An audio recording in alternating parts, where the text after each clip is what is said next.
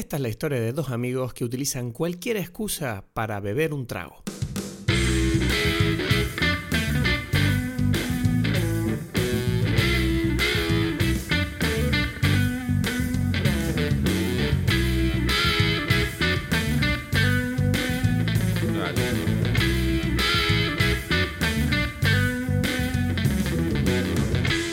Hola a todos, bienvenidos a Dime Pelis. Mi nombre es Cristo Gacielo aquí desde Tenerife. Como siempre, estoy aquí con. Con Edgar Aponte desde Berlín. ¿Qué tal? Ah, me gustó, te, te salió natural ahí. Te Sí, gustó, sí, me gustó, bien. me gustó. ¿Qué tal? ¿Cómo, Te salió cómo- bien, bien, bien. Muchas cosas, Edgar, muchas cosas. Has estado trabajando mucho, has estado contento, has estado triste, yo no sé, las cosas que te pasan a ti. Tú sabes que yo siempre estoy triste, Edgar. Yo vivo en una crisis existencial constante. Ya, ya, eso es. Mi padre, mi, pa- mi padre me dijo hace poco, me dice, es que tú eres muy existencial. Tú, tú estás siempre pensando en tus problemas de tu vida, ¿sabes? Dice, yo no tengo esos problemas, me dice. Exacto. Exacto. Y yo le dije, ya, bueno, pero te- cada media hora le estás gritando a alguien, ¿sabes? No sé, cada uno usa un sistema distinto para existir. ¿Tú dices? No. No. no, por supuesto que cada uno aplica sistemas distintos, ¿no? A mí lo que siempre me, me parece curioso es la, la- la gente que se crea un sistema ahí de sufrimiento. Eso no, no sé, es un poco raro para mí. Pero bueno, sé que no se lo autocrearon, pero igual me parece raro. Bueno, no Soy sé. sincero Yo en creo- eso, siempre me pasa. Yo creo que son víctimas de un sistema de sufrimiento que... Exacto, por eso, sé que no... No, es- saben cómo salir de él, ¿sabes? ya, ya, ya, ya, ya. Pero a mí siempre me pasa que me cuesta como que imaginarme que... ¿Cómo, cómo fue eso? Bueno, no sé, lo pienso. digamos. Bueno, porque, porque tú, vienes, tú vienes de Caracas, tú eres muy agradecido con la existencia. Probablemente, ¿no? ¿Qué te iba a decir? Eh, mira, estoy demasiado feliz con mi exprimidor de limones que me compré. Muy bien, Me volví loco buscándolo. Ok, Eso, eso Y- quiere decir que te creaste aquí un cóctel para la película. Tengo que decir No. que esta película merita una creación, ¿no? Sí, sí, sí, sí, sí. sí. Sí. O sea, es totalmente porque además es como distintos tipos de ingredientes, muchas historias, muchas cosas, ¿no? Sí, sí, sí, sí. sí. Algo francés, algo con un tufo Eh, francés. pues. claro, claro, claro. Yo tenía, por supuesto, como la primera idea que se me ocurrió fue eh, hacer, eh, tomarme un schnapps de, de menta, que es como en realidad lo que se toma el, el artista, ¿sabes? En, borracho en su cárcel, ¿no? Como es el, el, el enjuague este de menta. Y aquí, bueno, es, es algo muy típico alemán. Entonces dije, no, y no, siento que no tiene el caché para algo estilo The French Dispatch. Entonces lo, lo dejé a un lado. Después dije, bueno, la creación del, del chef que hace ese cóctel espectacular, ¿sabes? ¿Te Sí, acuerdas? pero no sé cuál es. No, no es ningún... Es que no se dice. Es como algo que creó el chef este especial, ¿no? Ajá. Y, y pensé, dije, bueno, hago yo mi versión de eso de acuerdo a las pocos, eh, no sé, pistas que veo allí. Y dije, no, no, no, no. Entonces lo que se me ocurrió fue, tomé otro, otro cóctel del libro que mencioné, que, que mencioné antes, que se llama em, So Red the Nose em, or Breath in the Afternoon, que es un libro de cócteles de 1935 de escritores que, que, que, em, que hacen cócteles, ¿no? Diseñados por ellos. Entonces me parecía lógico que fuese un, un cóctel de un escritor, ¿sabes? Porque esta, Sí, le pega. sí, esta sí, película está como dedicada a eso. Entonces escogí nada más y nada menos que el creado por Hemingway. sí. ¿sabes? Es que te lo iba a decir. O sea, el único que conozco es ese. Te iba a decir, ¿en serio va a decir el Hemingway? Pero no se llama Hemingway. O sea, ojo, porque hay un Ah, ¿no? Heming- no, no, no. Es uno creado por él. Y se llama Ah. Death in the Afternoon. Y, Ah, y, vale. el- y- y es un cóctel que es muy francés porque es absenta con champaña. Ahí te lo dejo. Mucha locura. Tú sabes que hace poco estuve hablando yo con Paulina sobre... Me preguntó ella, dice, ¿pero tú alguna vez has be- has bebido absenta? Y yo dije, "Uf, con amigos como Edgar, ¿tú crees que yo no he probado esas cosas?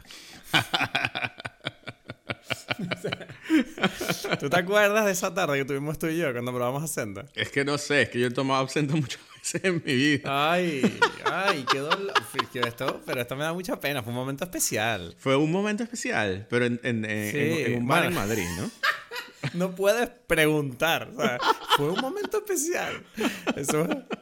Eh, sí, ¿no te acuerdas que una vez, yo me acuerdo cuando estábamos en Madrid viviendo tú y yo, una tarde estábamos por Malasaña y no, recuerdo que estábamos como tomando algo como en la calle Espíritu Santo, puede ser. Sí, sí, sí. Como cerca de la plaza, estábamos como una terracita ahí tú y yo. Y me acuerdo que te dije, te dije, no sé si estábamos con un amigo tuyo y te dije yo, bueno, me voy a ir un momento porque tengo que ir a recoger mi título de la carrera. ah, es verdad, exacto. Ya. Y, me acuerdo, y me acuerdo que en ese momento, o sea, para mí ir a buscar el título era como, bueno, me da igual, ¿sabes? Ya me, ¿sabes? Yo ya me licencié hace como dos años antes o algo así. Y me acuerdo que yo, para mí era como simplemente, bueno, voy a buscar el título, pues, que me costó 150 euros y a día de hoy lo he perdido, no sé dónde está, me jode mucho, pero bueno. Y igual, igual lo perdimos a raíz de la tarde que, de lo que vino después. Sí, esa fue la primera y la última vez que lo tuviste en tus manos. puede ser, puede ser. Pero lo gracioso fue que, claro, en el momento que yo te dije, bueno, voy a buscar el título, a ti se te abrieron los ojos y tú te lo tomaste como muy solemne, como, uff, esto es importante, Cristo. Claro. O sea, estás cogiendo, estás yendo a buscar el título porque el, el que tú estudiaste durante años. Y yo estaba como y yo de repente como, como algo como, ah, oh, mierda, sí, tienes razón, es importante. Entonces me acuerdo que me acompañaste a la facultad, porque yo, yo iba a ir solo, tú me dijiste, no, no, yo voy contigo, vamos allí. Entonces fuimos allí, pagué la mierda, me dieron el título, tú estás ahí muy bien, me diste un abrazo, como en plan, vamos. Y dice, esto hay que, esto hay que celebrarlo, me dijiste. Tienes tu título. Entonces nos fuimos otra vez para Malasaña, creo que fuimos a la misma calle, de hecho, Exacto. al lado. Ajá. Y fuimos a ese bar que no me acuerdo cómo se llama, pero bueno, cualquier persona que, que, haya ido a Madrid o que haya vivido en Madrid conoce este bar que es como medio antiguo, que tiene un montón de juegos de mesa. La Manuela se, llama, Manuela. La Manuela, ese. El bar este que está cerca de la Plaza de, Plaza 2 de Mayo. Y fuimos allí y nos sentamos en la barra con tu Había un amigo tuyo, no me acuerdo quién, pero había alguien más. Ya, ya. Es que, es que, exacto, y, y pedimos ahí absenta, ¿no? Sí, y me acuerdo que tú me explicaste, como, mira, te van a servir el vaso de absenta, te van a servir un vaso de agua, entonces primero bebes el vaso de agua, luego la absenta, y luego no me acuerdo el proceso, o al revés, no me acuerdo. Y nos la tomamos, y yo recuerdo que nos la tomamos, y, o sea, bien, no, nos morimos, pero sí que recuerdo que fue como, bueno, ya estuve borracho toda la tarde solo con eso. Claro, claro, claro, claro. Fue como maravilloso, fue como, mira, lo que me costó el chupito absenta es como lo que normalmente me costaba como 30 euros o 40 euros de cervezas y copas, ¿sabes? Ya, ya, ya, ya. Es que ese, no, sé si esa noche... fue una buena tarde. Ya, no recuerdo, porque fue temprano, como dices tú, fue... no, no, fue, en plan, empezamos a las 4 y creo que estuvimos hasta las 12 de la noche. Sí, sí, sí, sí. Y recuerdo esa cosa tempranera, pero es que yo, ese, eso formaba parte de, de un, una especie de tour que yo me inventé por Madrid y que mm, sí y que todos mis amigos muchos amigos lo reconocen. Me dicen uff es que esa, ese tour tuyo era como una genialidad incluía absenta incluía bueno muchas cosas ahí que yo como cómo no vi yo que eras alcohólico o sea cómo tardé tanto tiempo en verlo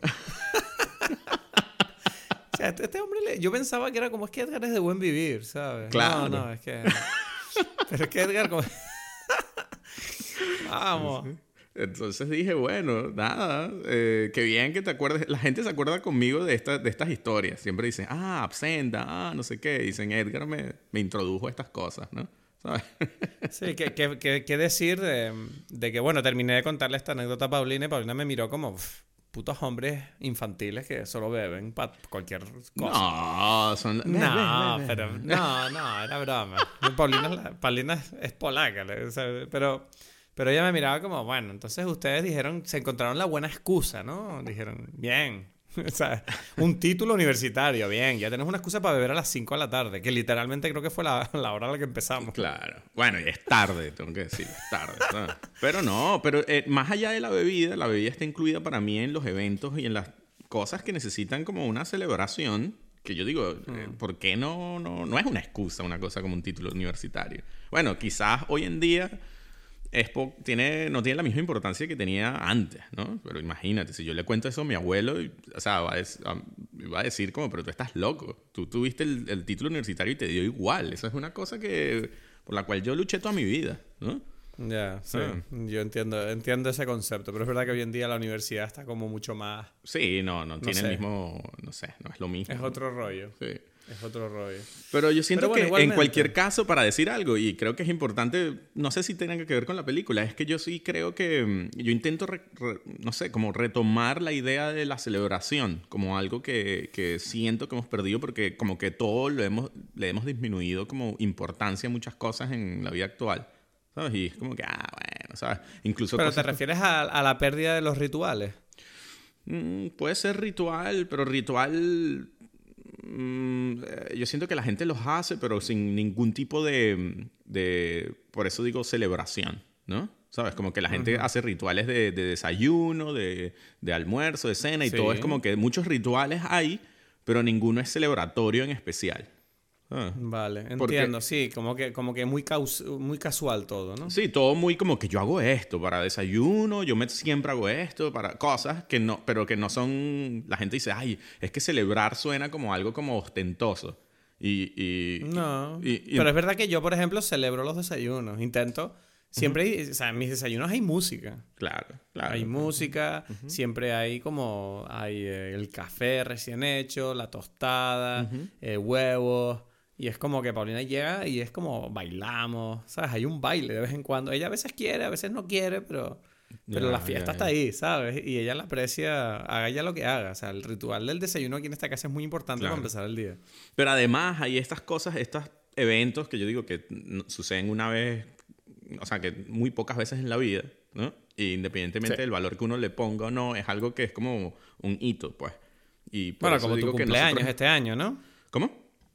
Como tu cumpleaños este año, Este- ¿no? mi cumpleaños, hay situaciones que requieren algo, ¿no? Y, y es como Yo que... estoy preocupado. ¿Por qué estás preocupado? No, no, no, perdona, termina lo que ibas a decir, que te interrumpió. Y nada, que, que, que eso, ¿no? Es como una continuación de la idea que venía eh, expresando antes, ¿no? De, de decir, yo qué sé, los matrimonios dan igual, todo da igual, ¿sabes? Entonces yo siempre intento como que, bueno, pero ya que sucede No. algo, vamos a hacer algo, una celebración. Exacto. No, yo estoy preocupado porque quiero ir a tu cumpleaños y lo sabes y estoy ahora mismo tratando de organizarme. Está, está siendo difícil, pero estoy luchando porque yo quiero estar ahí en tu cumple. Bueno, bueno, vamos a ver, no sé. Un cumpleaños importante este año. Se puede decir, ¿no? Deci- decidimos hacer una celebración, entonces celebramos, Sí, ¿no? sí, sí, sí, sí. Entonces... Que nada, entonces, bueno, mm, hoy vamos a hablar, ¿no? De, de la última película de Wes Anderson. Ujú. Que, que bueno, tú sabes que para mí Wes Anderson es uno de mis directores preferidos. Entonces yo esperaba esta película con muchísimas ganas y tenía muchas ganas de que, de- primero de verla y segundo de comentarla contigo. Muy bien.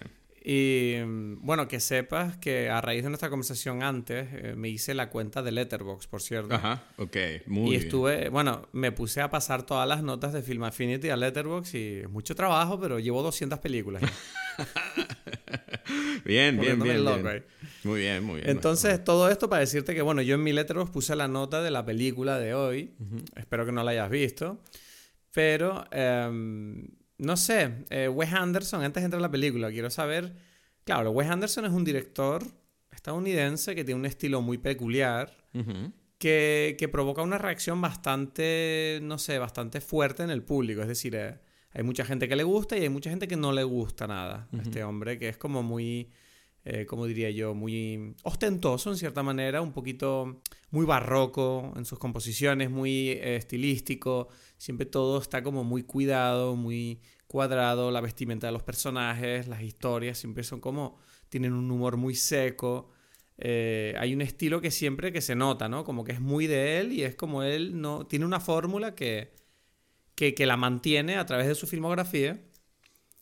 Y yo, bueno, yo personalmente formo parte del bando que le gusta mucho la fórmula de este hombre y, y desearía que hubiera más como él, pero bueno, si él es el único que hace cine de este tipo, pues yo lo, lo, lo sigo a todos lados. Yo quiero saber tú, o sea, hasta ahora, antes de entrar en la película, o sea, Wes Anderson, ¿qué, qué, te- qué opinión te merece? Porque él tiene una filmografía que sube y baja un poco. Sí, ¿No? bueno, sí. Creo que, que mm, del- creo ya haber dicho algo al respecto en el episodio de, mm, de Life Aquatic.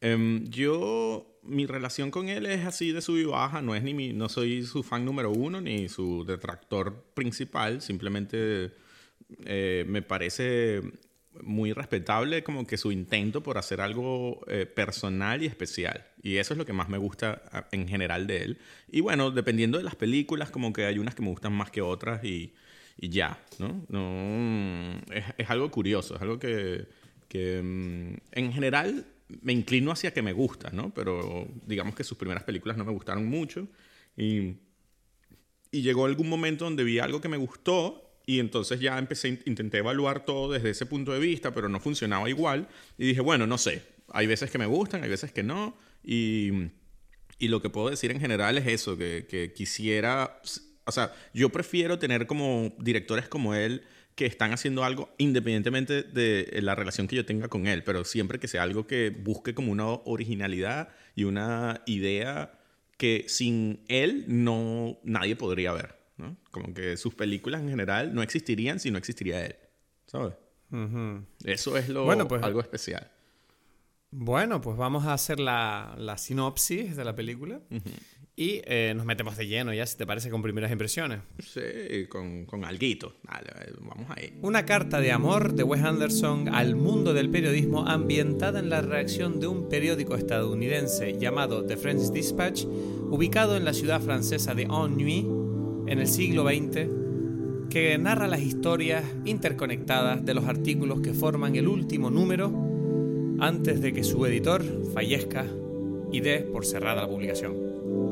Ok, ok. Bueno, ajá. Escribiste Bueno, algo me ahí, la- ¿no? esa- la- la- no, la escribí, no, la, la acabo de improvisar en caliente. Ah, bueno, bueno, bueno, bueno, bueno. Ya Me decía, ok. O sea, sí, está bastante ahí como, como, ¿cómo decirlo? Como im- se siente improvisada. Quizás no va Ah. tan acorde al estilo Wes Anderson, donde cada palabra tiene un contexto y un contenido específico que debe... Exacto. ¿Sabes? Es como que, bueno, no es la, la sinopsis más adecuada para la película, pero digamos que... hay, que- hay que crear un contraste ahí. ahí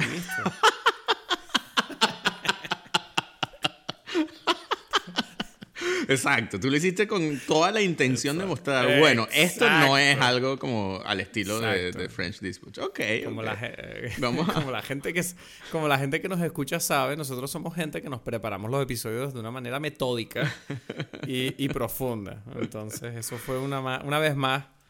Ahora, eh, eh, a que me gusta la, la cosa. ¿Cómo se llama la, la ciudad? Pero se llama Ennui Le, Le Ban o algo así, ¿no? se llama Ennui sur. eh, Sur no le acuerdo, pero, pero claro, una cosa que es gracioso es que ennui en francés significa aburrimiento.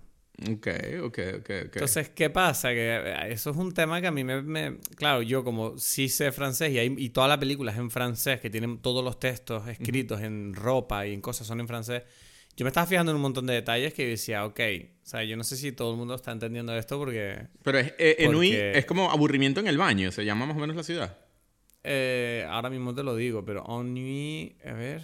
Sur Le Ban o algo así. Para mí es como algo que sonaba a baño. ¿No? Ennui... ¿Era ennui sur scène? ¿Puede ser? Ennui No. sur... Ennui sur blasé. Sur blasé. No, ennui sur blasé, no sé. No, no sé qué significa sur blasé. Ok, ok. No es nada como específico, así como Ah. otras cosas, ¿no? Claro. Mm. Este, bueno, pero, o sea, si, si vamos a hablar de primeras impresiones, que a ti te gusta como introducir los, los podcasts de esa forma, tienes que ser tú como el fan, ¿no? De Wes Anderson, el que tienes que decir allí, o sea, antes que yo. Porque yo tengo ideas y tal, pero no, no son, ¿sabes? Las primeras impresiones de un fan como tú. Entonces, Bueno, a ver, yo tengo que decir que tenía muchas ganas de ver esta película y cuando, la, y cuando empezó la película me estaba gustando mucho lo que estaba viendo. ok. Eh, ¿Qué pasa? Que siento que es una película que al final salí y uf, eh, siento que la película va de más a menos. O sea, quiero decir, salí de la película un poco, pues desgraciadamente, como el nombre de la propia ciudad lo dice, me aburrí un poco en la parte final de la película. Ujú, ujú. Y me puse a pensar, digo, qué raro, si a mí me gusta todo esto, ¿no? Me gusta el tema este de, bueno, el humor, me gusta el estilo, además es francés, yo hablo francés, debería estar muy conectado a esta historia. Pero creo que hay una cosa, hay dos cosas que, que, em, yo siento que a mí me alejan de- de que esta película me seduzca del todo. Eh, uno de ellos sí me lo esperaba, que lo hablamos antes de que la fuera a ver, que es el hecho de que esta película está un poco planteada como una antología, en cierta manera, ¿no? Eh, tiene, bueno, eh, es, una película que está estructurada como un periódico, es decir, lo que te va enseñando cada parte de la película son como distintas historias que están estructuradas como los artículos del propio periódico que da nombre a la película. Entonces, es que, pareciera que, o sea, bueno, y esa es una pregunta que yo te hago. ¿Tú sientes que, las historias en realidad es como que uno vio esa última edición de, esta revista? Porque mm, pareciera que, o sea, al comienzo de la película, cuando se introduce toda la idea de que, este de que el editor, interpretado por eh, Bill Murray, muere, ¿no? Y hacen como una última edición de la revista de French Dispatch ellos como que parece, hay como una sensación de que, ok, esta es la revista, ¿no? Porque al final ellos hablan, se reúnen, hay como toda una conversación sobre, bueno, ¿y qué deberíamos los mejores artículos, lo que nosotros consideramos y tal? ¿Tú crees que es, que es esa o es en realidad una mezcla de cosas y ya? no ¿Sabes? ¿Entiendes lo que quiero decir? Sí, lo entiendo. Yo, yo lo que siento es que simplemente es el último número y lo terminan. Por eso, y uno, eh, uno ve... es la sensación que yo tengo. Uno ve como una especie de interpretación audiovisual de ese número. ¿No? Es decir, cada artículo que sale en ese número, el principio y el final. Sí, es como si te estuvieras, es como si te estuvieras leyendo la revista en cierta manera. Exacto. Entonces, ¿qué pasa? Que eh, eh, precisamente al, al, ser una película que lo que hace es saltar de historia en historia, además cada historia es distinta, algunas son en color, otras son en blanco y negro, algunas son más dramáticas, las otras son más cómicas, bueno, en general son todas cómicas, pero algunas tienen, no sé, cuentan cosas distintas con distintos personajes. Y a mí eso, claro, mm, es una cosa que me pasa con las antologías, que en cierta manera no me gusta porque como espectador eh, siento que inevitablemente vas a empezar a comparar las historias. porque si de repente te gusta mucho una historia, de repente se te da como pena que se acabe. Por ejemplo, en esta película, con la historia de Benicio del Toro me encantó. Me pareció genial ese artículo o película. Es que esa es la pregunta. Esa, esa, es tu favorita, entonces es una pregunta pertinente. ¿Y, cuál, pero definitivamente es mi favorita. ¿Y cuál es la, que, la, menos, la que menos te gustó? La última, la de Jeffrey Wright. Eh, la, última es la peor. Interesante. A mí. Bueno, igual. No, no, no, no, perdón. Si contamos la de Owen Wilson, que es como la primera que sale. Igual la de Will Wilson es la peor porque es como. No, es nada, ¿sabes? La que te gustó menos. A mí, a mí la que menos me gustó es la de, la de los revolucionarios estos políticos. Sí, también. Esa es la que menos me gustó. A mí, o sea, la que más me gustó, quizás es la última, ¿no? Estoy entre, entre la, del, la del artista y la del. La última, la del, del cocinero y, la policía. Y la peor para mí, o sea, bueno, la peor, la que menos me gustó fue la otra. Pero ahí, ahí empieza un juego que es como lo que tú estás diciendo, que es inevitable comparar y que a mí personalmente eh, me, me... Yo estoy como... Eh, estaba incluso antes de ver la película de, en, como en la misma posición que tú, ¿no? Donde yo pensaba que esto no me gusta a mí en el cine, ¿no? Normalmente. Como ver varios cortos. Eh, claro, porque el problema es que, claro, encima yo vengo de, ver un, de un festival de cortos y uno sabe que uno de los problemas de los cortometrajes es que tienen la desgracia de que por duración y formato no, no tienen el, el, rango y el tiempo como para que tú te sumerjas en la historia de la misma manera que una película. Y claro, en, en, una película como esta, donde tienes varias historias, pues yo, yo sentía que Mm, ¿sabes? Eh, tenías que pasar por el proceso de sumergirte y enamorarte de unos personajes cada vez que empezaba una historia nueva. Y era a mí me parece un poquito agotador, sobre todo cuando la primera historia, a lo mejor la de Benicio del Toro, te encanta y de repente ves que se acaba y dices, ay, qué pena, porque yo quería saber más de estos tipos.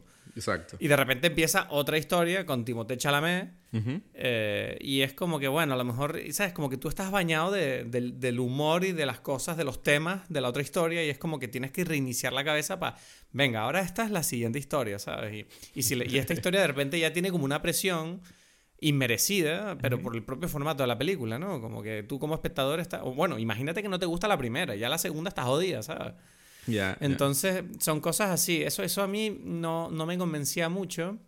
Y luego lo segundo de la película, aparte del formato antológico, era el tema de... que esto no lo sabía y fue viendo la película.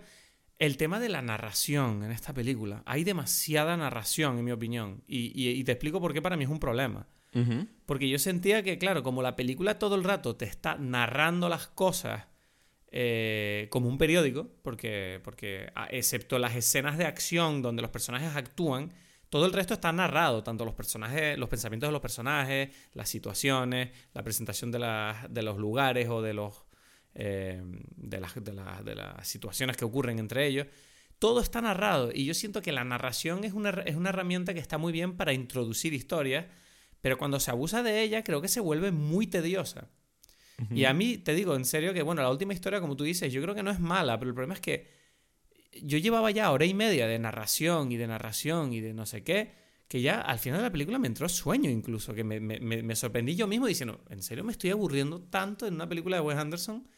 Porque además es como la voz de Jeffrey Wright, que es como muy aterciopelada, que te está hablando así en voz alta, ¿sabes? Susurrando al oído, contándote esta historia. Y coño, yo estaba como después de hora y media o no sé cuánto tiempo fue, pero después de toda la película yo ya estaba como medio durmiéndome, escuchando a este hombre hablar, ¿sabes? Hay, hay, demasiada narración y yo siento que esa narración eh, hace, al igual que las historias sean pequeñas y más cortas, yo creo que eso hace, crea una distancia entre el espectador y los personajes de la película, porque si, si tú no estás con los personajes viviéndolo, sino tienes como un intermediario en miedo que te está contando todo, yo no sé, siento que no puedo conectar del todo con, con o sea, me siento como literalmente un espectador, ¿sabes? No, no estoy empatizando ni con los personajes ni con lo que hacen. Puede que esto sea intencional por parte de Wes Anderson, pero a mí eso me, a mí me impidió estar totalmente, como te digo, invested, ¿no? Eh, sumergido. Y, y claro, mm, yo creo que en definitiva la sensación con la que me quedé al salir fue que la película es un poquito impenetrable y, y me da pena porque siento que la película quiere ser entrañable. Pero siento que es entrañable más para Wes Anderson que para los espectadores. Porque, porque, claro, la cosa que a mí me dio más pena fue que la película cuando acaba es cuando muere Bill Murray, que es el director del periódico. Yo no sentí absolutamente nada por la muerte de este personaje. Porque siento que la película. No, ¿sabes? Siento que la película te está intentando decir: mira, este tipo juntó a todos estos artistas que contaron todas estas historias. Este tipo es increíble. Pero aún así, pasamos demasiado tiempo en las propias historias y demasiado poco tiempo con, el periódico, con el director y con los periodistas. demasiado poco tiempo. Sí, o sea, bueno, eso, es como que no le veo mucho O sea, es como. déjame explicarme, déjame explicarme. O sea, no me refiero a tiempo, me refiero como que no siento que la película se, se, pasa más tiempo explicándote el trabajo de esta gente, o sea, mostrándote el trabajo de esta gente, que mostrándote quiénes son fuera de su trabajo para que te importe la, o sea, la importancia que tiene la, la, la, estructura de The French Dispatch a la hora de, de entregarte esto, ¿sabes? No sé, tú, tú, a ti te emocionó la muerte de Bill Murray, sentiste pena, dijiste, uh. Pero eso no, eso no pasa al final, eso pasa al principio. Bueno, en igual, realidad. Igual, quiere decir. Pero claro, yo pensaba que al principio te lo enseñan como para para decirte precisamente: mira, esto, esto es importante, que el tipo se muera y este periódico que él ha creado es importante. Exacto. Luego tú ves todo el periódico. Por eso, pero. Pero. Pero, pero yo no me fui pensando, uff, que me habría gustado leer ese periódico, ni, oh, Dios mío, que. O sea, ya hablaremos de por qué va esto de esta película, que supongo que lo sabemos. ¿Por qué qué? O sea, quiero decir, tú sabes por qué Wes Anderson hizo esta película. Ya, bueno, pero eh, eh, sí, o sea, eh, vamos a ver, yo lo que quería decir de ti es que como que tú dijiste varias cosas en distintos em, momentos que son como, tú em, expresaste esa sensación que está muy relacionada con, con algo literario, ¿no? En, y es algo que para mí es muy curioso de la película, es em, que, que es una película donde él está intentando como traducir una experiencia literaria a un nivel audiovisual. Y muchas de tus, de tus críticas están relacionadas con eso, ¿no? Como decir, ok, una película tiene que ser como, las, em, quiero entender a estos personajes, ¿no? Y es como que uno no conoce nada, o sea, uno conoce lo que con lo mm, cómo son las personalidades de estos escritores solamente a nivel de lo que ellos escribieron, pero tú no ves, bueno, le costó mucho escribir esta historia o no le costó, no se sabe, ¿no? O, yo qué sé, o, dónde vive esta persona. Eh, todo lo que uno ve es lo que ellos quieren contar, ¿no? No sé si, si se entiende, o sea, es lo que tú describiste. No, yo, te entiendo, te entiendo, sí. Y, eso, eso es algo que eh, a mí me gusta mucho de, de lo que representa y lo que es esta película, a pesar de que tienes toda la razón, que pareciera que es algo anti eh, audiovisual. Porque pareciera que es una cosa como que, pero, pero casi que me hubieses puesto el, el eh, me- por- o sea, casi hazme estos artículos, haz una revista, imprímela y eso es lo que hace, ¿no? Sí. en lugar de Puede ver ser. esto. Algo así, ¿no? Es como... Y, y es algo que tengo que decir, mi primera impresión es que necesito como verla más veces. Y yo creo que en otras ocasiones yo he dicho esto de... Hemos hablado algo, pero como French Dispatch, siento que no, no lo había sentido tan claramente. De decir, mi primera sensación fue, "Ah, es demasiada información, yo no sé si estoy entendiendo lo que está pasando. No sé si a ti te pasó lo mismo. Sí. Al principio sí, era sí. como que, ¿qué es Me esto? Son millones de cosas, imágenes, que, y que no sé si las estoy entendiendo todo, ¿no? es como que hay tantos detalles que estoy, me, me estoy perdiendo que necesito... No, de hecho hay veces que yo sentía que me reía de un chiste y sentía como que a lo mejor me estaba perdiendo la historia, porque... Exacto. O sea, a mí me hacía gracia, por ejemplo, que... lo- porque, por ejemplo, a mí me distraía mucho en, en la del Benicio del Toro que, que, claro, hay chistes por todos lados, tanto en los carteles de la cárcel, Exacto. ¿sabes? Sí, por sí, ejemplo, ¿sabes? Que, por ejemplo, ponía el tipo... Los guardias pone gendarme Ujú.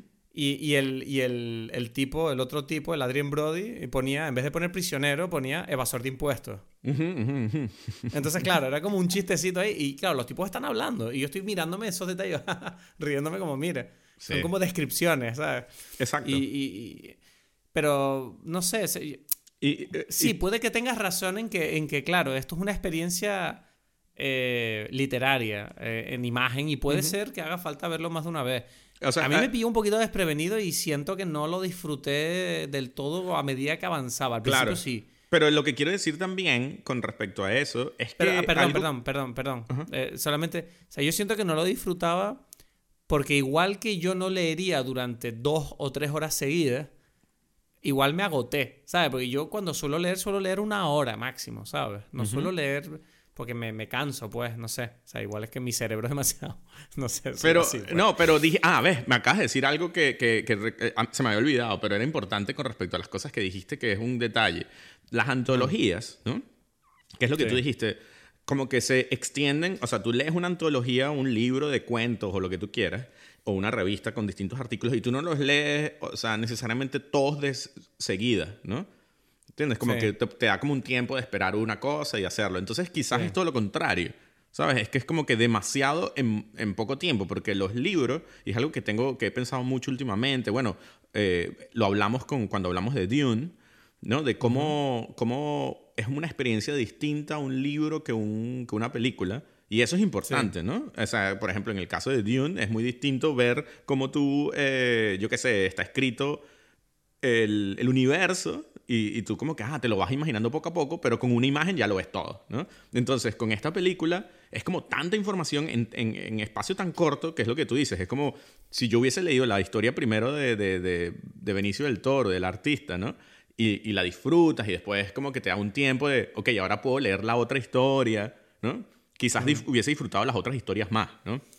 Eso, Sí. eso entiendo esa idea, ¿no? De que, de que es algo que es único porque no, no es único. Hay otras, hay antologías o sea, de películas, pero, pero, pero de la forma en que está hecho esta película es muy especial, ¿no? Porque de verdad yo siento como que por un lado la, la voz de los narradores, porque es eso, es como que las historias son distintas porque la historia de, de- de Tilda Swinton, o sea, del personaje de Tilda Swinton, es distinta a la historia del, de Jeffrey Wright, ¿no? O sea, es como que tú Sí. sientes que son historias que están contadas por personas distintas. Y eso Sí. es algo importante. A pesar de que todo Bueno, esto está me- contado por Wes Anderson y ya, y tú sabes que en todo momento Sí. es Wes Anderson. Me parece una- un toque muy especial que me gustó mucho eso de que él logró crear como voces distintas dentro de su película. Sí, a mí, a mí la, la presentación de Tilda Swinton ahí en ese, como en esa especie de evento es muy graciosa. Me gustó Sí. mucho eso. Creo que lo hace muy- Me encanta el momento cuando ella dice lo de. Está hablando tal y dice, bueno, I will have my drink now. Entonces como que se agacha, se toma su bebida. ¿sabes? Como- ¿No? Como, Sí. eso, pero esos toques que, no sé, el, el- o sea, me jode, me jode decir que no me gustó del todo la película, porque siento que tiene algunos de los mejores chistes de la filmografía de Wes Anderson esta película, ¿sabes lo que digo? O sea, ya, ya, ya, a nivel cómico me pareció que ya el, el tipo de verdad está como, ya va como muy fino, ¿sabes? Con las bromas. Ujú, ujú. No, eh, y la muy fino en muchos sentidos, porque a eso que estamos hablando ahora también de, del nivel eh, audiovisual, yo pensé, después de ver la película, yo pensaba lo siguiente, decía, bueno, este tipo está haciendo algo muy, muy interesante, que lleva toda su filmografía casi, casi alejándose del cine, ¿no? Es como, es un tipo que se ¿A supone... Qué te eh, eh, sus películas son como em, cada vez más... Eh, artísticas a un nivel que no es el más cinematográfico necesariamente, ¿no? Sí, o sea, cada vez está más adentrándose más en su propio estilo. En, su propio, en un estilo que, que, no es, o sea, es como que una película normalmente es distinto, ¿no? O sea, todo su, su, y es eso, eh, y eso lo sabemos todos cuando vemos una película de Wes Anderson, es como ya tú estás entrando a un mundo que no tiene nada que ver con la realidad y por lo tanto la, el lenguaje cinematográfico también, ¿no? La cámara es distinta es una cámara que es como demasiado estética y demasiado cuadriculada en muchas ocasiones y que eh, en la cual, como tú dijiste, tiene no solamente la diferencia entre color, blanco y negro, eh, distintos formatos de aspecto, hay tantas cosas allí en la historia normal que, que van un poco en contra de, de, una visión tradicional de lo que es eh, la narrativa cinematográfica, donde lo ideal es que pasa desapercibido todos estos detalles para que tú te involucres en la historia sin tener que ponerte que, pero ya va, esto es blanco y negro, esto es que anamórfico, esto es, ¿sabes? Todas estas cosas. Y claro, si tú lo estás cambiando todo el tiempo, es algo que, que para el espectador inmediatamente te está llamando la atención y que mira esto, y mira esto, y mira esto, y es como que, bueno, ya va. O sea, no puedo verlo todo al mismo tiempo, ¿no? Que es un poco lo que hace esta experiencia de esta película algo como a veces sobrecogedor, ¿no? De decir, pero este, o sea, ya va, vamos poco a poco, porque no puedo estar todo el tiempo viendo todas las cosas que tú me estás mostrando al mismo tiempo, ¿no? Sí, además es que las pelis de Wes Anderson siempre han sido, en mi opinión, películas que muy reflexivas, tranquilas, ¿sabes? Como, mire, donde los propios personajes siempre están como meditando sobre lo, que les acaba de pasar. Y en cierta manera, esta, esta es la primera película donde siento que los personajes están frenéticamente eh, corriendo por su existencia, por tratar de eso, rellenar el metraje de la película, no sé. O sea. O sea, tengo que eh, decir, o sea, hay muchas cosas buenas de esta película, a pesar de que dije que no, que no estaba. No me, es que yo creo que también te voy a decir una cosa, a medida que la estamos hablando tú y yo ahora, yo siento que sí, que, que. Siento que es una película que, que no me gustó, pero ¿por qué? Porque no me gustó en comparación con otras cosas y las expectativas que yo tenía de Wes Anderson. Exacto. No es que, si, a lo mejor esta fuera la primera película de Wes Anderson que veo, igual te digo que es increíble, no sé.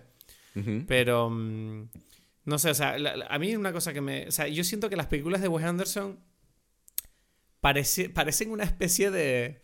¿Cómo lo explico esto? Parecen como una especie de, de showroom para la preproducción, ¿sabes? Es como para el set design. Es como, mira todo lo que hicieron esta gente y mira cómo lo mueven todo. Es increíble esto. Claro. Eh, eh, eh, es, teatral, ¿sabes? Es como.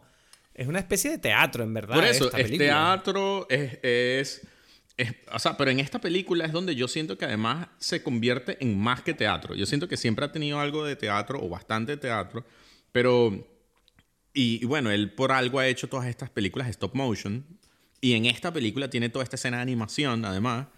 Es donde es algo que le está haciendo como una, un catálogo visual, ¿no? Más que... Yo no podía dejar de pensar que la, que la parte animada la hicieron simplemente para recortar presupuesto. No, no, es que grabar todo esto es una locura. ya, o sea, no, no, no, Ese tipo puede hacer lo que él decidió hacerlo así, ¿sabes? Está clarísimo. No, y está bien hecho. está, es genial, exacto. A mí... el, chiste, el chiste de que, de que tienen el accidente del coche y que se bajan, empiezan a correr y vuelven a los coches, no funcionaría igual si fuera de actores reales, yo creo. Queda más gracioso así. Porque es, más rápido. Yo no sé si queda más gracioso. A mí yo me pregunto, esas son las cosas, ¿no? Yo me pregunto qué, qué tanto mejoran estas cosas o las empeoran, pero lo que sí eh, son, lo que para mí hace, es que te hace a ti como que inmediatamente pensar en ah, este tipo, esto es lo que él está haciendo. Él está haciendo como con un ejemplo, miren lo que yo hago visualmente, está basado en esto. ¿Sabes? si tú estás en el mundo de las películas, tú estás viendo tu, tu, cosa. Mientras que aquí él te invita a la comparación, así como lo hace con las historias, ¿sabes? Como que este escritor escribió esto y este otro, te invita a hacerlo a nivel audiovisual también, de decir, ah, mira, es que esta historia podría haber sido enteramente así y él obviamente está mostrando como que su influencia allí, ¿no? Decir, mira, esto, esto es lo que me inspiró a mí a hacer cosas así, ¿no? No, pero, pero yo, yo, yo creo que el, el, tema de la animación es sobre todo, es un homenaje a los, a las, a los, eh, ¿cómo se dice? A las, eh, a los cómics de las partes de las revistas. Sí, eso y al estilo otra vez francés o no sé, flamenco, porque, es esto de Tintín, ¿no? Es como una cosa de... Sí. Y, pero por eso, es como a la vez está mostrando su influencia y está haciendo, como dices tú, bueno, en esta revista hay una caricatura y la caricatura sale de esta parte, ¿no? Algo así. Claro, claro. No, es que, ¿sabes qué pasa? Que esto no lo hemos... Llevamos 40 minutos de episodio y todavía no, no, lo hemos dicho, pero bueno, yo estuve leyendo sobre la película porque quería saber por qué Wes Anderson hizo esta película. Tú lo sabes esto, ¿no? Lo del tema este de que Wes Anderson era un era un, eh, ¿cómo se dice? Un fan loco de New Yorker. De hecho, él como que se gastó un dinero así para tener todos los números de New Yorker de los años 70, 80 y no sé qué más décadas. Y como que y se supone que la película en cierta manera es una es un homenaje a, a, esta época de New Yorker, ¿no? Con, que era una revista que precisamente eso reclutaba a escritores especiales para permitirles tener una voz y tener la libertad de contar las historias que ellos querían o que, bueno, no sé cómo funciona un periódico, pero entiendo que ellos, vamos, que por, lo menos protegían su estilo, ¿no? Que es una cosa que hoy en día, pues cada vez los escritores se quejan más, ¿no? De que cada vez se ha perdido más el tema del autor de periodístico. El tema de, no, ahora hoy en día los periódicos lo único que quieren son titulares y quieren eh, y se cargan a los escritores como si fueran les da igual. ¿sabes? Bueno, incluso al final de la película. Ah, lo que yo te digo. Exacto, incluso al final de la película él los nombra. Él dice: Esta película está dedicada a todos los escritores en los que estaban basados estos escritores de esta película. A mí me parece una cosa muy graciosa el hecho de que, de que esta, la forma en que él lo hace es haciendo la excusa de donde eh, existe esta revista, que no es de New Yorker, sino de French Dispatch, of the Liberty Kansas Evening Sun, es lo que me parece más es como el chiste de la cosa, ¿no? Como que, ok, porque de New Yorker es de New Yorker y es de Nueva York, pero este, estos tipos viven en este pueblo X, ¿no? De Francia, un pueblo totalmente X, pero lo peor de todo es que esta revista no sale en, en, Francia. o en Nueva York o en París, no, sale en un pueblo X de, de Estados Unidos, ¿sabes? Ya, ya, no, es es bueno, es absurdo, pues. Es, un poco absurdo, pero a la vez eh, creo que ahí está como una de las claves de la película, es esta idea de traer como un mundo a, esto. él dice algo así, como que estas personas trajeron Francia a Liberty, Kansas, ¿no? Incluso está, o sea, no solamente a nivel eh, literario, sino a nivel específicamente artístico, cuando, eh, ¿cómo se llama? Cuando la, en la historia del artista, la la mm, curadora de arte esta, o no sé, esta millonaria compra la, o se lleva toda la, la obra de este tipo, de concreto, mm. que es una pared de la, de la prisión, a Kansas y está en el Museo de Arte Contemporáneo de Liberty, Kansas, ¿no? Como que, pero ¿qué es esto? ¿sabes? Y tú ves como que la incoherencia de eso, eh, resaltando como que esta cosa es como que esta belleza, ¿no? Yo creo que e, eso lo que hace es como describir esta situación que muchas personas tienen, o sea, como que yo también sentía en Venezuela de todas estas personas que te llevan algo del mundo hacia ti, ¿sabes? O que te traen, más bien. No sé si como Inglaterra, que se llevó a medio Egipto, ¿no?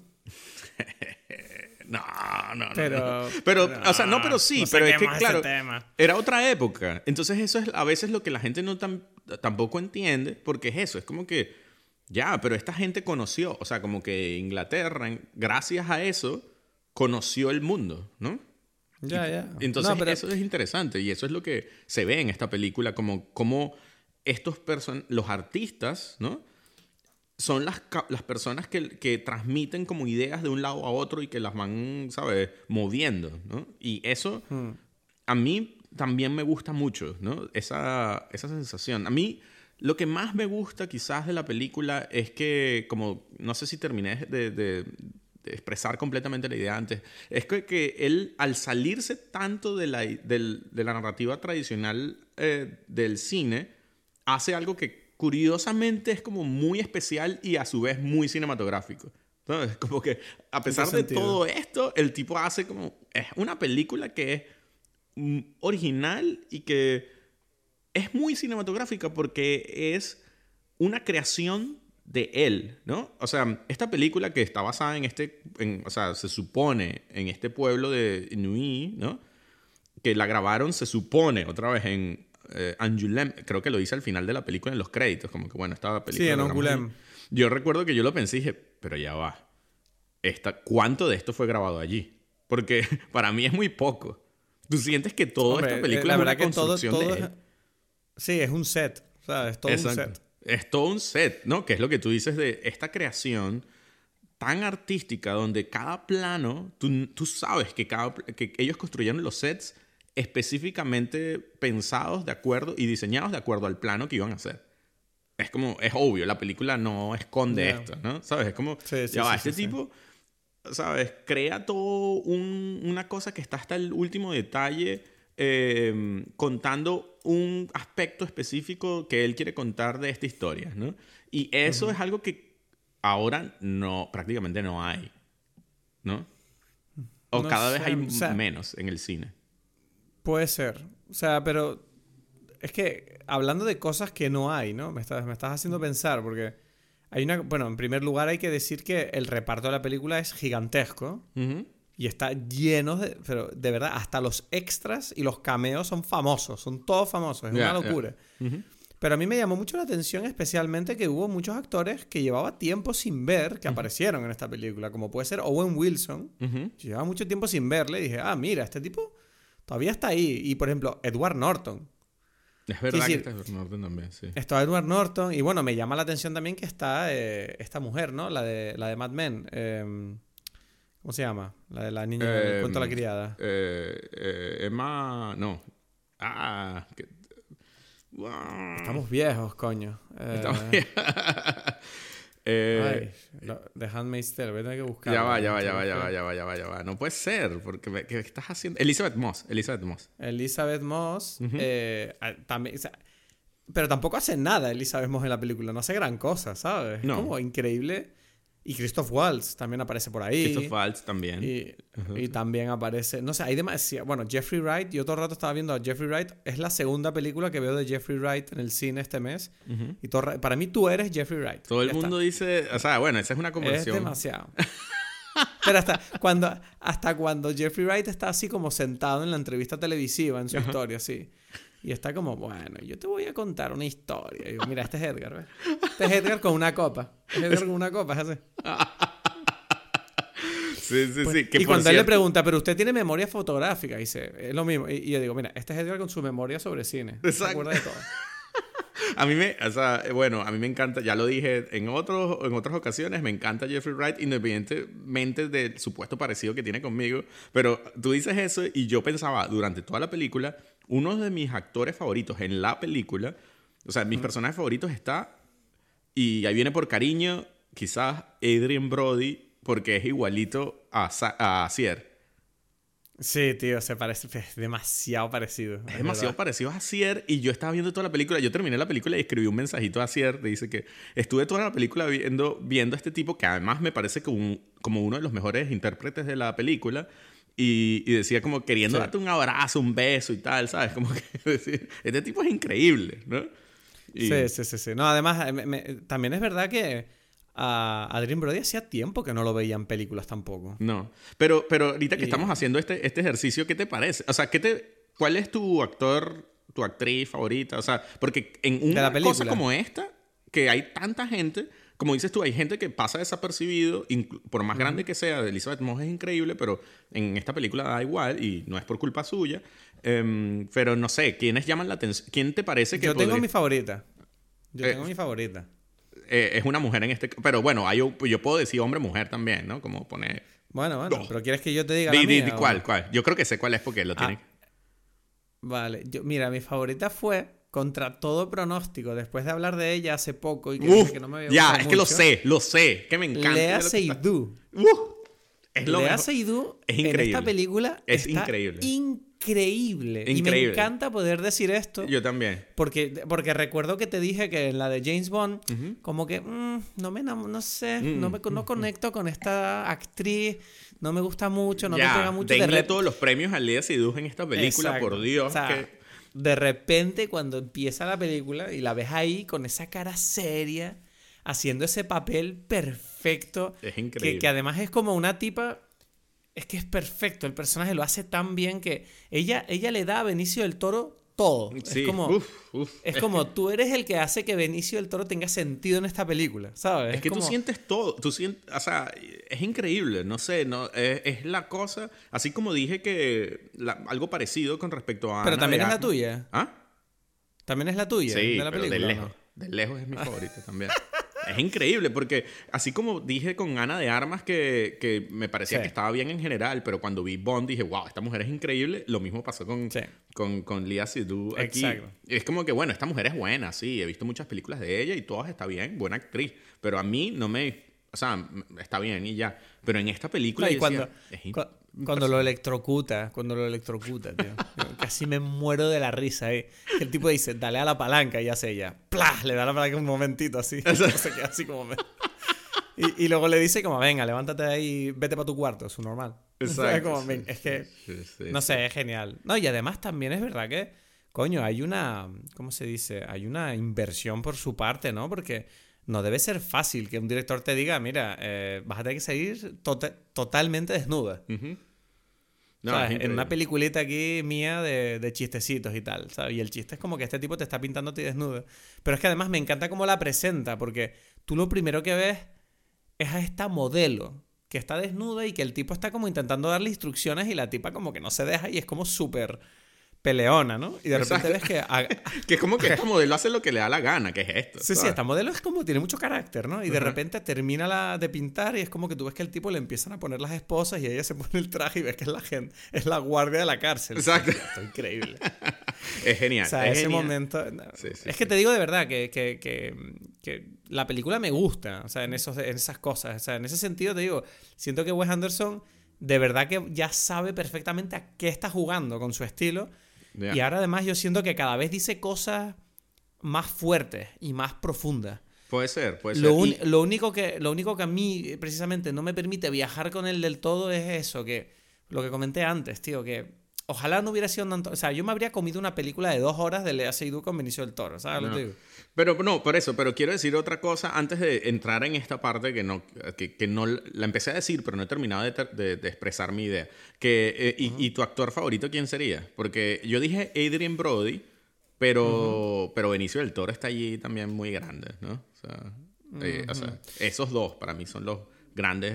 eh, Eh, probablemente yo diría Adrian Brody. Eh, pero déjame pensar un segundo, porque hay tanta gente que quiero mirar una foto ahora del reparto. Ya, porque pero- también recuerdo que Tilda Swinton me gustó mucho. Claro, claro, claro. No, Eh, es, que, es que son Frances buenos, pero, McDormand- pero no, pero, pero creo que es suficiente con decir que, que bueno, que sí, que entonces... Sí, no, Adrian Brody. Este estoy mirándolo. Lea Seydoux y Adrian Brody. Porque, Y no, sí. y Benicio del Toro, ¿no? O Adrian Brody, o los dos. Benicio del Toro, sí, Benicio del Toro está bien, pero si yo voy a elegir a uno de cada y es Adrian Brody y Lea Seydoux, pues.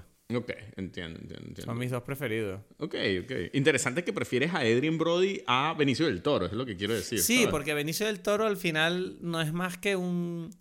Es como el punching bag de Lea Seydoux. Yo siento que Lea Seydoux... Si, si tú quieres a Lea Seydoux, de repente el personaje de Benicio del Toro ya no te importa tanto. Ok, ok, ok. En cambio, Adrian Brody lo hace él todo solo y es como él, él, él es el contraputo perfecto, ¿sabes? Para esta pareja. Es como es el tipo que es normal, en cierta manera, ¿sabes?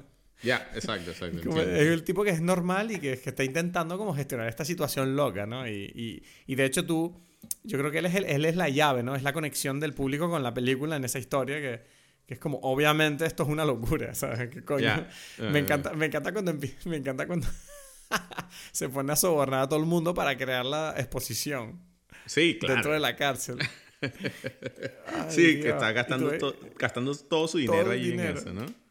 Sí, sí, sí. Ay, Dios. Pero bueno, No eh, sé. eh, como, como estábamos hablando de esto, ahora voy a decir lo que, lo que pienso del, de esta historia. O sea, voy a seguir, continuar la idea de por qué yo creo que él está pidiendo algo que para mí es no solamente respetable, sino que Dices, me parece él, ¿te refieres a Wes a Anderson? Wes Anderson y muy eh, interesante de lo que es el cine, ¿no? Él está contando como una historia que es, que es a su vez, no es necesariamente la más personal, pero pareciera la más personal a nivel eh, estilístico, ¿no? Como decir, bueno, yo voy a hacer algo que, a- que no tiene mucho sentido como cine, ¿no? Pero, pero igual voy a, a a usar, a hacer ese, tener ese riesgo, ¿no?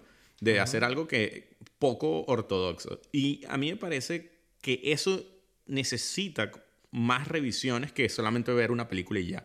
Y voy a algo que... ¿Pero te refieres a verla más de una vez, la película? Sí. Y es algo que, por eso te digo, es algo que yo siento que hemos hablado en otras ocasiones, esta, esta cosa de que es curioso que el cine es, es como que eh, la gente no repite películas. ¿Sabes? Es como que vi la película, me gustó, no me gustó, punto. A mí, a mí me cuesta mucho convencer a Paulina de volver a ver una película. Muchas veces, madre mía, y a mí me encanta. Y, y te digo porque, a, a qué quiero decir con esto. Por ejemplo, la música, un disco, un disco tú escuchas el disco, los grandes discos, ¿no? Y dices, sale un disco y tú dices, uff, este disco no sé qué tanto me gusta que no, tengo que volver a escucharlo, ¿no? Y un disco puede durar eh, una hora, dos horas también, ¿no? O sea, no, no es un, un, disco no dura poco. Y tú dices, ok, lo escuché. Después dices, mmm, pero no sé si me, qué tales canciones me gustan. Necesita como varias escuchadas para tú decir, ah, no, sí, este disco es maravilloso, no, mm, ya, sabes, no me provoca escucharlo más.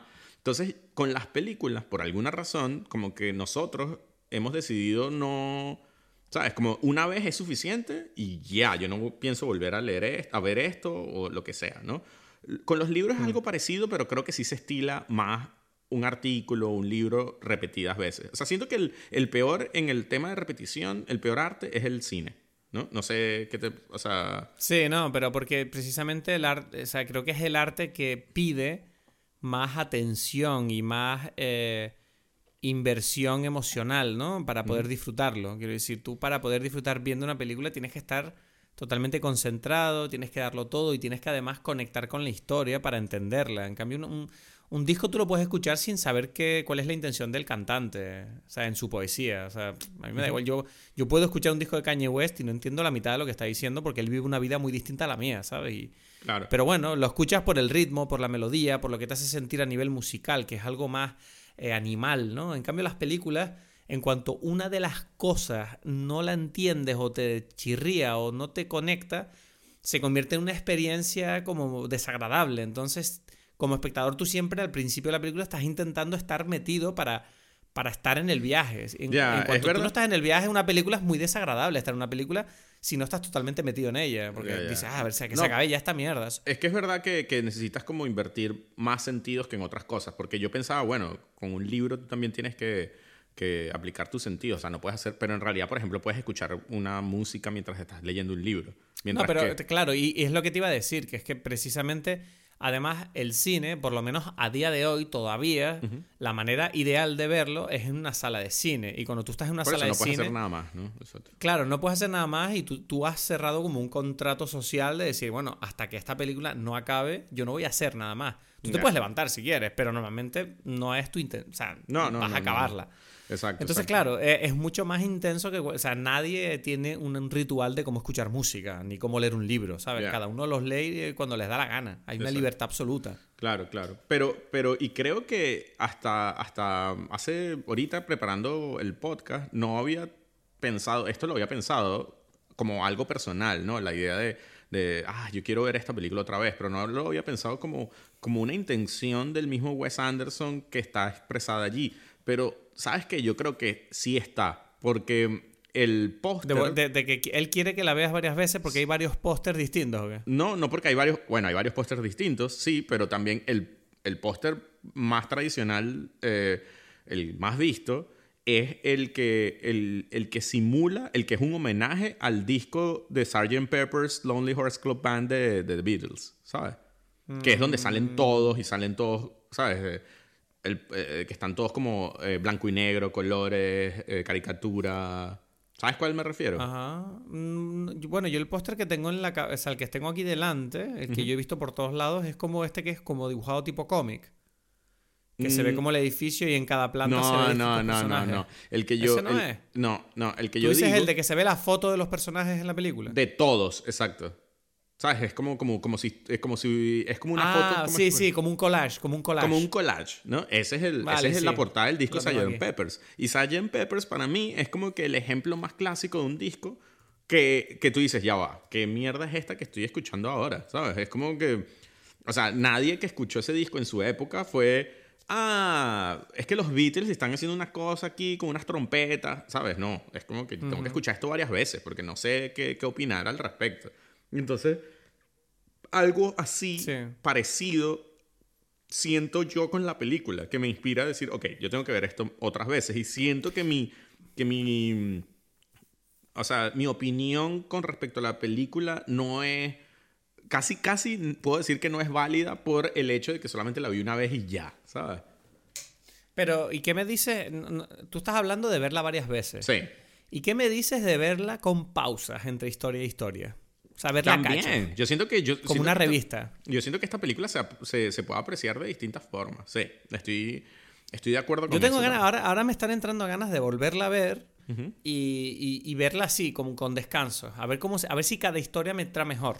Eh, exacto, exacto. Porque yo incluso la historia de los revolucionarios, que es la que a mí menos me gusta, o me gustó cuando la vi, me quedé con ganas de, ya va, es que no estaba metido allí. O sea, tengo que ver esta historia en otro, en otro contexto, ¿sabes?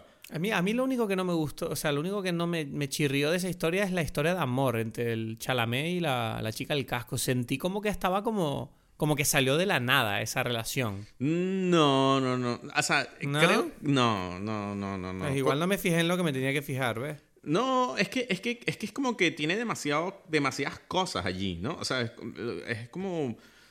Es demasiado. Hay mucha, mucha cosa ahí condensada. A mí me encantó mucho la primera, la de Owen Wilson, ¿sabes?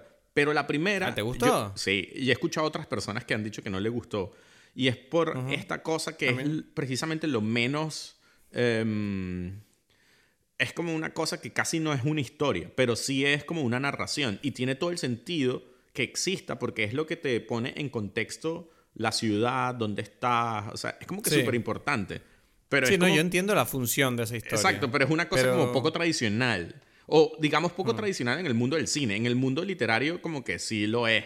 Entonces. Sí, porque eh, se supone que es como una especie de artículo de viajes que te explica un lugar, ¿no? Algo así, exacto, exacto, exacto, exacto. Y es algo que tiene todo el sentido del mundo, pero que es inusual en el cine. Y por eso dices, pero ¿por qué estoy viendo esto así?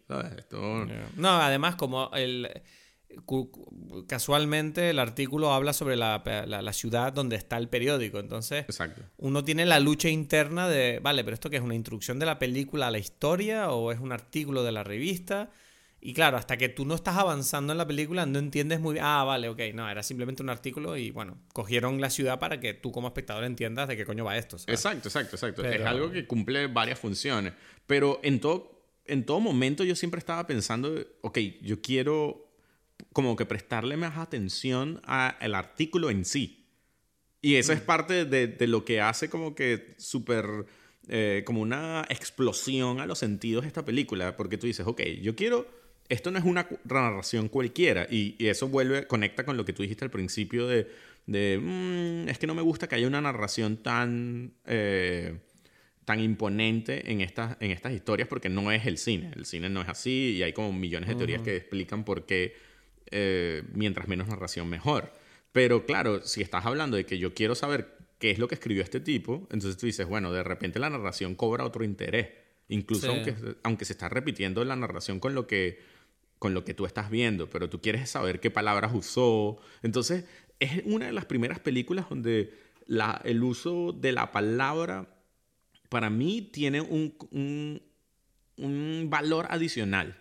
¿Sabes? Es como que normalmente para mí es como que simplemente informativo en el cine, porque es como, ok, o tú me cuentas algo que no estoy viendo y que solamente me lo puedes contar tú y ya, o lo, me lo muestras y ya. Pero no es el juego de Wes Anderson, obviamente, en esta película. ¿Sabes? Porque es como que, ok, miren, estos son escritores, entonces ustedes todos deberían dedicarse un poquito de tiempo a escuchar las palabras que estos tipos están usando o escribiendo. Y por eso eh, eso se queda como que también especialmente claro en la, en la última historia, en la de eh, Jeffrey Wright, porque es como que, pero tú te sabes esta historia de memoria, y que sí. Y él le echa como que, bueno, qué página, qué cosa, ¿no? Hace todo este juego. Y, y tú dices, ok, esto es algo que está escrito. Y tú quieres leer eso, ¿no? Entonces, eso es algo, otra vez, no es, no es cualquier cosa, no es superficial esta, esta situación. Y y hay algo, adicional que también me parece como, es creo que lo, hay dos momentos, a mí sí me, emocionaron dos momentos. Y no son la muerte de, de, de, de, mm, Bill Murray, porque eso está al principio, entonces es algo que, que él, lo, él lo, lo cuenta como contexto, como ponerte en una situación. Pero para mí un momento muy emocionante y que está relacionado con esto es el momento donde al final de esta historia, o sea, digamos que todas las historias están contadas en un, en un sitio específico, ¿no? Como dijiste, Tilda Swinton está en esta convención y eh, Jeffrey Wright está en este programa de televisión, ¿no? Y en este programa de televisión él cuenta la historia, pero después él, aparte, él, él cuenta como una parte adicional que después Bill Murray le dice, pero ¿por qué esta parte no está en el artículo? ¿Sabes? Ah, es que la quité porque no me parece tan interesante. Sí, sí, sí, sí, sí. sí. ¿No? Y esa... ¿Sabes, ¿sabes, a qué, ¿Sabes a qué me recordó eso? ¿A qué? A ti eh, reescribiendo esa escena de tu novela que no... Te lo juro, fue lo que pensé. Dije, mira, ahí está, ahí está este hombre. Me imaginaba yo leyéndome tu novela y diciéndote, oye, esta parte no me funciona. Y tú, no, es que es una escena que no me convence. Ya, ya, ya. Y, de repente es como, no, tienes que dejar esa mierda. Exacto, eh, eh, porque él le dice, esta es esto es lo más interesante de toda esta historia, le dice el Bill Murray a él. dice, ya, pero mm. como que es algo como muy mío. Y es como que ya, pero ahí está toda la idea. Y es la escena que a mí me emocionó, que es cuando él habla con el, con el chef eh, policía este y el chef policía le dice que, uff, bueno, cuando probé el veneno, ¿sabes? Como que sabía que me iba a morir, pero en ese momento probé un sabor que nunca había probado en mi vida, ¿sabes? Único, porque estaba en el veneno y nadie prueba estas cosas. Y dije, esto, ¿sabes? Como... Y, bueno, no Eres tú con los cócteles. que todo está conectado. Eres tus sabores y tus bitters y tus mierdas y, tus y tus tu falerno hecho en casa, ¿sabes? Y luego, escribiendo sobre el tema. sí, sí, sí. Y además hay que decir que porque después ellos conectan con esta idea de que ellos son como extranjeros en, otro país, ¿sabes? Oye, pero yo estoy sintiendo que a ti te gustó mucho esta película. Porque yo siento que a ti Wes Anderson te daba como medio igual y te estoy notando muy emocionado hablando ahora. Creo que es de las que más me gusta de Wes Anderson, pero No me lo puedo creer, es que no me lo puedo creer, O sea, es increíble, me encanta, me encanta lo distintos que somos tú y yo, tío. Te lo juro, porque para mí es como, mira, tranquila, o sea, a día de hoy no me atrevo a decir qué opino de la película porque aquí en esta conversación estamos de acuerdo que, bueno, ya tengo claro que la quiero volver a ver. Claro, la voy a volver a ver, porque ya me pasó con Darjeeling. Que con Darjeeling la primera vez que la vi no me gustó y ahora es una de mis películas preferidas de toda mi vida. Entonces, voy, a, voy a volverla a ver, pero sí que, sí que, bueno, yo tenía esa pregunta en la cabeza después de, esta, de esta peli, porque yo sentía, digo, la filmografía de Wes Anderson está yendo para abajo. Porque mm. yo sentía como que, o sea, desde Budapest, que siento que, bueno, todavía me gustó mucho. Luego vino Isle of Dogs. Isle of Dogs me gustó, pero no sé por qué eh, no me dejó marca. No sé si me explico. Es como, eh, sí, no me, no me acuerdo mucho. O sea, tengo que volverla a ver, pero como que no siento la necesidad de volver a verla. Y entonces luego tengo esta otra película que tampoco, ahora mismo por lo menos, tengo esa sensación de, bueno, no me vuelve loco. Y, y yo quería saber qué opinabas tú. Si tú sientes que las pelis de Wes Anderson están yendo a mejor o sientes que a lo mejor lo mejor ya, ya pasó. Mm, para mí las tres últimas son las mejores, para mí. Mm, ¿Ves? Es que yo. Ahí es donde ves una diferencia de sensibilidades maravillosa entre tú y yo. Sí, sí, sí. Porque a mí de las primeras la que más me gusta es Rushmore. Pero después. Eh, Royal ¿No te gusta, ¿No te gusta Tenenbaums? No.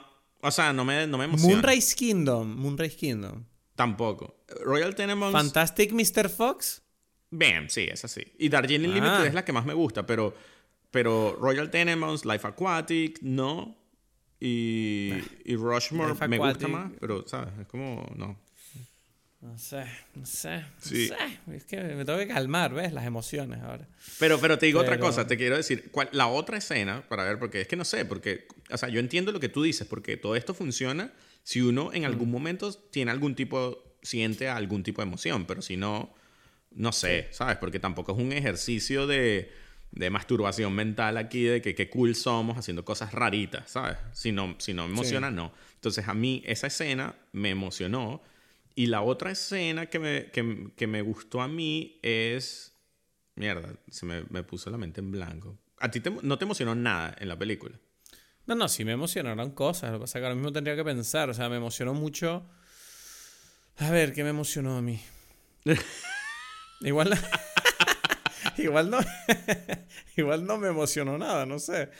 Eh, déjame pensar. Eh, no, tampoco. Emoción. No, no, yo, no, no, no, sentí como una emotividad. Es que, no, de hecho lo dije al principio de este episodio.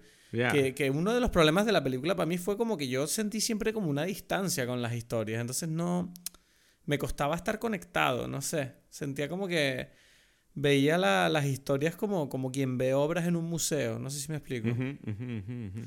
Entonces, claro, tú me hablas ahora de estar emocionado y yo no. No. No. Bueno, a mí me gustó mucho, no es la que quería hablar, pero una, una, cosa que me gustó es un plano solamente. Y es cuando empieza, creo que es en la historia de, de Owen Wilson, que cuenta cómo nace, cómo nace, no, cómo despierta eh, la ciudad.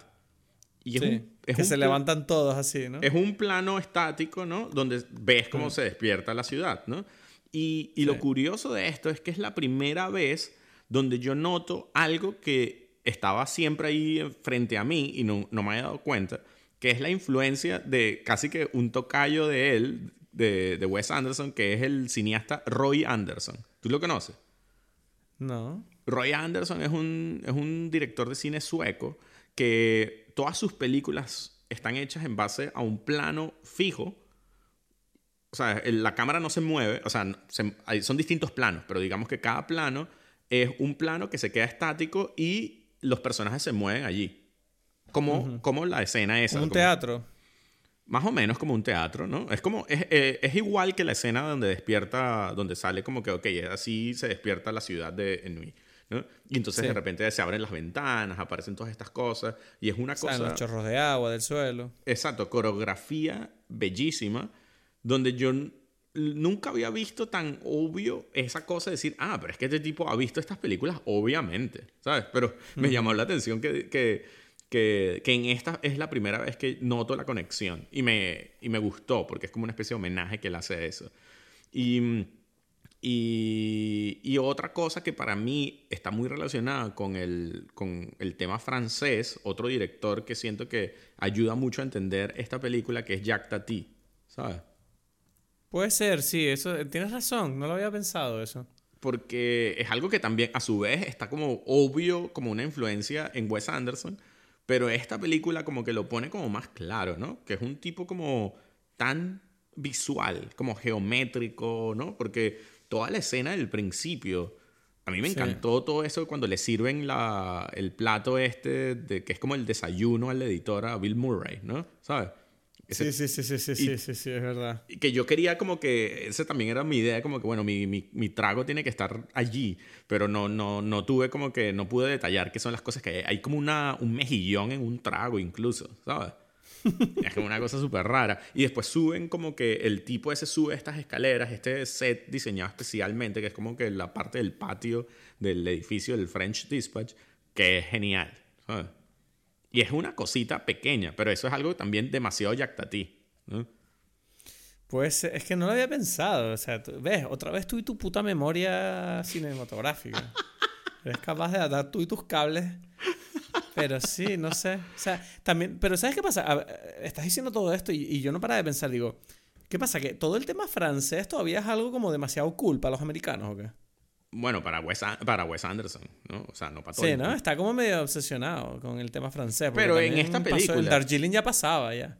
No, pero es algo también que tiene que ver con la película, ¿sabes? De él dijo, bueno, voy a hacer esta cosa aquí, pero no es algo que, que. No, yo me preguntaba más si era un tema mm, como culturalmente cool dentro de como del círculo de gente que, entre los que se moverá Wes Anderson, ¿no? Que son como esta gente medio no sé cómo llamarlos, medio hipsters. Eh, no, yo creo que es algo de pues. él, independientemente. O sea, es como que yo lo siento algo muy personal. Esta película es demasiado personal, creo yo. Y ahí viene otra. No, eso, eso te lo digo. O sea, yo, yo, de verdad siento que esta película la disfruta más él que nosotros.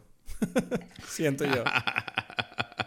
Será, no sé, no sé. A mí algo que, que quería decir que, que, me gusta mucho, y por eso digo que es muy curioso porque eh, The Grand Budapest Hotel yo no sé en qué momento él empezó a hacer esto, pero en Grand Budapest Hotel está ahí muy claro que él hace esto con las cámaras y con los formatos de aspecto que yo ya había discutido, que donde cambia de, de un formato cuadrado a algo más rectangular. Y tú dijiste, cambia de blanco y negro a color. Y en, en- digamos que en Grand Budapest Hotel está hecho de una forma donde hay como una explicación muy cl- clásica, ¿no? Es decir, bueno, dependiendo de la época, eh, o sea, no sé, en los años, porque la, la película va saltando de tiempos, entonces como que en la época actual es, es a color y con un formato Sí. tradicional, después se va como algo anamórfico, después se va, mientras más va cambiando de tiempo, blanco y negro, etcétera, etcétera. Pero en esta película, no, esta película es como libre, ¿no? Es como que a veces es blanco y negro, a veces es a color, a veces es, es anamórfico. ¿Y, ¿Y por qué? Es algo que, bueno, di tú, ¿no? Y eso... Bueno, O sea, digo, a mí eso me gustó, porque yo estaba toda la película como queriendo, otra vez, parte de esta cosa de que por qué está haciendo esto él. Como es algo que está diseñado en el momento específico. Es como esto, este momento necesita algo a color. Y el ejemplo más obvio donde él lo hace como de tal forma que es como que, mueren. Les voy a explicar lo que estoy haciendo y ustedes saquen la conclusión con respecto a las demás escenas. Es cuando el niño secuestrado dice como que, ah, pero tienes los ojos azules. A, a la prostituta esta que lo está cuidando, ¿no? sí. Y, y, y como que ella se asoma por la ventana, por la cosa, por la rejilla, y de repente la cámara se vuelve anamórfica a color y tú ves los ojos azules de ella y dices, wow, Sí. qué increíble estos ojos azules, ¿sabes? Sí. Pero eh, específicamente resalta porque la película, o sea, esa historia en ese momento era todo blanco y negro cuadrado. Entonces, él está diciéndote, mira, yo uso esto de forma emotiva. Entonces, tú ve cómo te emocionas con respecto a esto que estoy haciendo yo en otros momentos o no. Y eso me gusta mucho, ¿sabes? O sea, es como una declaración de intenciones, en cierta manera. Ese momento creo yo que es el momento que lo hace más claro, pero es algo que él lo, con lo que está jugando todo en todo momento. Y eso me pareció mucho más especial que lo que él está haciendo en, Bra- en Grand Budapest Hotel, donde lo hace como, bueno, como, ¿qué excusa uso para yo poder utilizar estos distintos tipos de, de formatos? De lentes o Sí. de tal, sí. Sí, sí, sí, sí, sí, sí. Bueno, es un tipo intenso este Wes Anderson, ¿no? O sea, está- ya está grabando la siguiente, de hecho. Sí, en, ¿no? en- en Madrid. En Madrid. Está ahí, está está ahí. Entonces, Que bueno, si tú quieres saber una curiosidad de la próxima película de Wes Anderson, resulta que, bueno, yo soy, soy, bueno, yo conozco a, a un tipo que es como medio conocidillo en Twitter y en Instagram, es un tipo que se llama Mauro Fuentes. Y el tipo creo que trabaja con algo del corte inglés, me parece. Y el tipo me comentó, eh, estábamos hablando, no sé, yo comenté algo en, en redes sobre, no sé si Wes Anderson o, o- Ah, no, comenté algo sobre Brian Cranston. Y, y él, vio, él vio como mi story, ¿no? Y, y el tipo me, me mandó una foto, me dice, mira, yo estuve con Brian Cranston ayer. Y yo, ¿qué? Y me mandó la foto y efectivamente está él con Brian Cranston y me contó, no, bueno, es que él está en Madrid aquí promocionando un tequila que él hizo con, con Aaron Paul. Hicieron un tequila los dos, así como el, el tequila, de, el tequila de Breaking Bad. pues. Ok, ok, ok. Y, lo, y lo van a vender exclusivamente como allí o algo así. Ajá. Y él, y él, como que hablando con él, él le dijo, bueno, ¿y qué viniste a Madrid? Solo para promocionar el tequila, tal. Y dice, bueno, sí, vine por el tequila, pero también voy a aprovechar porque, bueno, Wes Anderson me dijo si, si quería salir en su película. Él sabía que yo venía por aquí y me dijo, oye, ¿quieres hacer un cameo en la película? Tal. Y yo le dije, ah, vale, tal. Y así me divierto ahí con esa gente. Entonces él decía como, muy intenso, ¿no? Como el tipo se va, dice que... Me sorprendió como ese tema de, de que puede, o sea, esta gente que para mí está como en el Olimpo del cine, en cierta manera, para ellos sigue siendo como esa cosa donde la gente se llama como, ah, mira, tú vas a estar allí, ah, mira, vente a la fiesta un rato, ¿sabes? Ujú. Y fue como que, mira, Brian Cranston dijo, venga, va, voy a salir. Entonces, se supone que él va a salir en la próxima película de, de Wes Anderson, que no sé de qué va, sé que la graban en Chinchón. Asteroid, que se llama- Asteroid City se llama, ¿no? Asteroid City, sí. Sí, no sí, sé sí, de qué irá, pero bueno, tengo ganas de verla. Yeah. Y bueno, toda esta conversación que hemos tenido, a mí me, una vez más me gusta porque, bueno, me, me llevo la lección aprendida de que, ok, igual mis expectativas sobre Wes Anderson me las tengo que empezar como a guardar y empezar a aceptar. Mira, igual Wes Anderson ya no es el Wes Anderson de Life Aquatic. Igual ya, él ya es otra persona. Que para mí es la peor. Para ti es la peor. Y ahora mismo Wes Anderson se está acercando a tus gustos, lo cual, bueno, eh, es buena noticia para ti y para mí es como, ok, yo tengo que... Lo que voy a hacer, mis primeros deberes que voy a hacer es volver a ver la película en cuanto pueda y, em, y bueno, y tratar de aceptar que a lo mejor Wes Anderson ahora es un cineasta. Claro, es que si lo piensas, la peli de que a mí me gusta, Darjeeling, es de 2007. Ya tiene más de 15 años esa película. En 15 años un cineasta cambia mucho como persona, ¿sabes? También. O sea, él no va, no va a hablar de las mismas cosas ni de la misma manera. Entonces, igual es que yo estoy emperrado que quiero que siga haciendo lo mismo, no sé. Pero me gusta, me gusta que ahora me has abierto la cabeza. Bueno, igual hay que aceptar un poco mejor a este Wes Anderson. Tengo ganas de volver a ver la película ahora. Sí, yo creo que. O sea, yo siento que es importante. Esta película es como. Hace él como. propone una idea. Y es, mira, vas a tener que ver esto más veces, más que una vez. Y, al final puedes decir que no te gusta. Pero lo que no puedes decir es que con, una, con un visionado tú sientes que ya entiendes esto. No, ¿sabes? Mm eso creo que es algo que está allí como que en, como, un, como unas intenciones importantes que tiene él con respecto a esta historia. Magnífico. Sí, Pues nada, pues... Pues nada, tío. Oye, me, encantó, me encantó. Vamos a, vamos a ver, ¿tienes alguna recomendación antes de que nos vayamos? Yo, yo tengo una recomendación y mi recomendación es el, el documental de Val Kilmer, Val, ¿no? O sea, se ah, llama Mira, tengo pendiente de verlo yo. Es una cosa muy buena porque resulta que este tipo ha grabado, tiene, o sea, como que tenía cámaras de video desde niño y hacía películas con sus hermanos y, entonces él tiene o sea, millones de, de, de, videos, ¿no? O sea, tiene miles de videos mostrando cosas de él en toda su época. Y entonces él, a través de estos videos, construyeron como una especie de biografía, es más bien como una autobiografía. el director no es él, pero, pero él se nota que está ahí como muy involucrado contando esta historia. Y de verdad es algo que me gustó mucho más de lo que esperaba y que me dejó como pensando eh, como, no sé, en un artista y, y, en un personaje de celebridad como Val Kilmer, ¿no? O sea, eh, eh, de, verdad me gustó muchísimo, entonces la recomiendo mm. completamente. Bueno, pues me la voy a ver, tío. Yo no tengo recomendación porque no he visto nada aparte de French Dispatch esta semana. O sea que muchísima suerte. Bueno, ¿tú sabes qué estoy viendo? Estoy viendo Seinfeld, que está en Netflix. Sí, claro, yo también. Seinfeld siempre. Lo estoy volviendo a ver. Seinfeld. Y, ah, bueno. ¿Mm? Y hoy voy a ver A Quiet Place parte 2. Porque, bueno, esto lo escucharán no sé cuándo, pero hoy es Halloween. Entonces Claro, he hecho un plan aquí con Paulina en casa y vamos a ver una película que dé un poquito de miedo, aunque sea, ¿no? Entonces vamos a ver A Quiet Place Part 2, que no la he visto todavía, tengo muchas ganas de verla. Ok, ok. Bueno, bueno. Interesante. Vamos a ver qué tal. A mí me gustó la 1, pues. ¿no? Eh, la 1 está muy bien. Vamos a ver la 2. Igual la 2 es peor o es mejor. No se sabe. No se sabe. Bueno. bueno, pues nada, hasta la semana que viene, Edgar. Dale, pues. Entonces un abrazo. Venga. Disfruta. Un abrazote. Muchísimas gracias por acompañarnos una semana más divagando sobre películas que nos encontramos por la vida. Las películas son importantes. Recuerda que puedes seguirnos en Twitter y en Instagram arroba dime pelis y te invito a que nos vuelvas a escuchar la semana que viene aquí en Dime Pelis.